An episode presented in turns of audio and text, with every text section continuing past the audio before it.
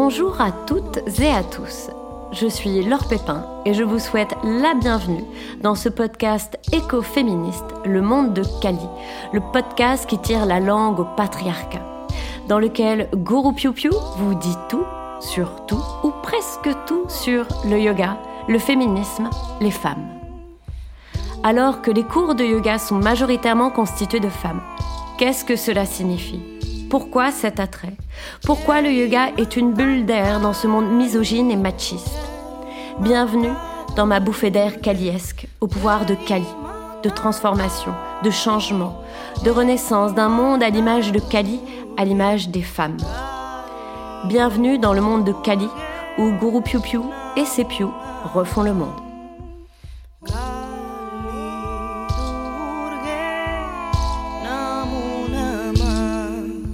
Le yoga est une philosophie qui vient d'une tradition orale, qui a ensuite été retranscrite dans des shastras, des textes, des livres. La Bhagavad Gita, par exemple, est un shastra, un conte dont on retire un enseignement. Les Upanishads aussi sont considérés comme des shastras. Dans cet épisode, je vais parler des shastras d'hier, d'aujourd'hui et de demain.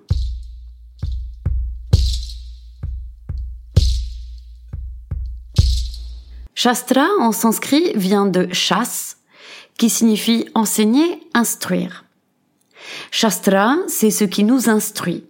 Un manuel, un livre, et qui provient très souvent d'une tradition orale.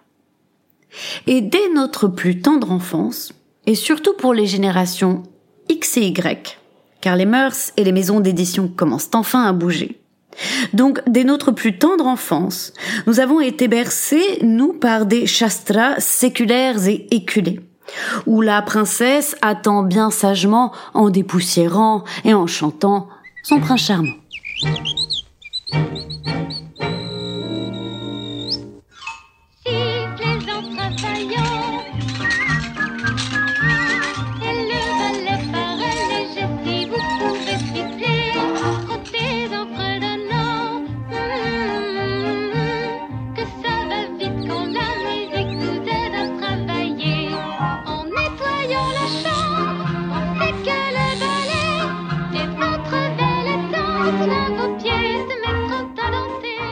Je parle bien sûr des contes.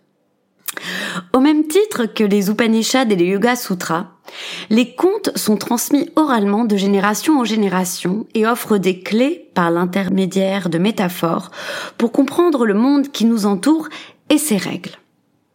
Bruno Bettelheim, qui était éducateur et psychologue, auteur de Psychanalyse des contes de fées, paru en 1976, suggère que les contes éveillent la curiosité, stimulent l'imagination et aident à comprendre nos émotions. Et ils nous aident aussi à découvrir le sens profond de la vie. Il prend l'exemple du petit chaperon rouge, où la petite fille se fait manger par le grand méchant loup alors qu'elle a osé s'aventurer à l'extérieur. Bettelheim explique qu'il s'agit de l'histoire de la prédation auquel sont sujettes les filles et les femmes. Mieux vaut rester chez soi car dehors erre le prédateur. Les contes et mythes hindous ne sont pas exempts de cette misogynie et de ce sexisme ambiant, dont j'ai déjà parlé dans le premier épisode de ce podcast. Je rappelle également que les Upanishads et les Yoga Sutras ont été écrits par des hommes pour les hommes et transmis aux hommes uniquement.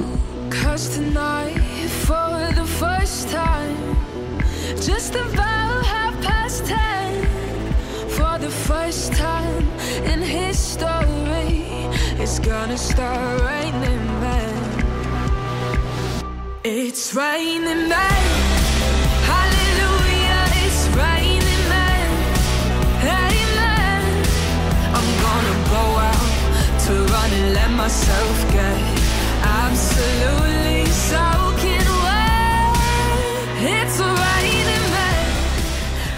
Heureusement, la définition même de Shastra et du conte, du fait qu'ils viennent de traditions orales, donc changeantes, nous invite à la réécriture, à la transformation, à nous les réapproprier, à les repeupler de nos corps divers et variés, aux multiples couleurs, et à leur donner nos voix actuelles.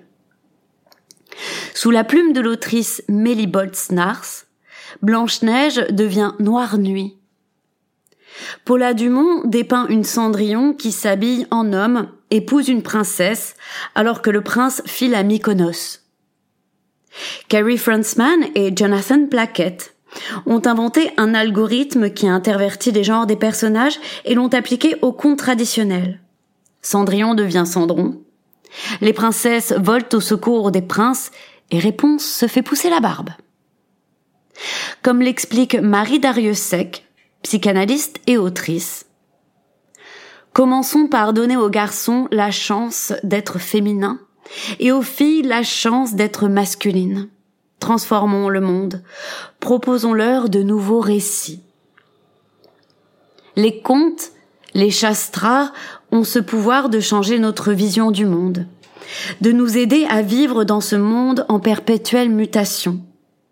Les shastras, des contes au Yoga Sutra, en passant par les Upanishads, sont destinés à être revisités, repensés par nous, repeuplés de nos corps, nos voix. Nous sommes celles et ceux qui les rendons vivants. Alors créons de nouveaux imaginaires, repeuplons-les de nos chairs. Façonnons de nouveaux récits pour façonner un nouveau monde.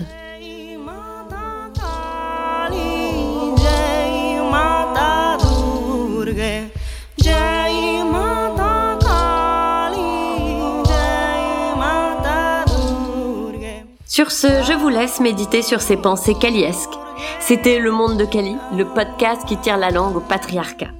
Et pour que le karma du monde de Kali se répercute dans le monde entier, n'hésitez pas à liker, partager, diffuser et mettre des étoiles étincelantes à ce podcast.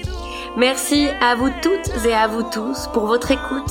Merci à tous les Pew pour votre soutien. Vous êtes ma force, l'inspiration de mes cours et de ce podcast. Merci à Pew Ilias, sans lequel ce podcast n'aurait pas vu le jour. Merci à toutes mes sœurs de lutte et à toutes les Sarasvati, femmes qui m'inspirent du monde entier. À très vite sur les tapis et n'oubliez pas Jai Matakali, Jai Shri Klit, gloire à Kali et gloire au clitoris.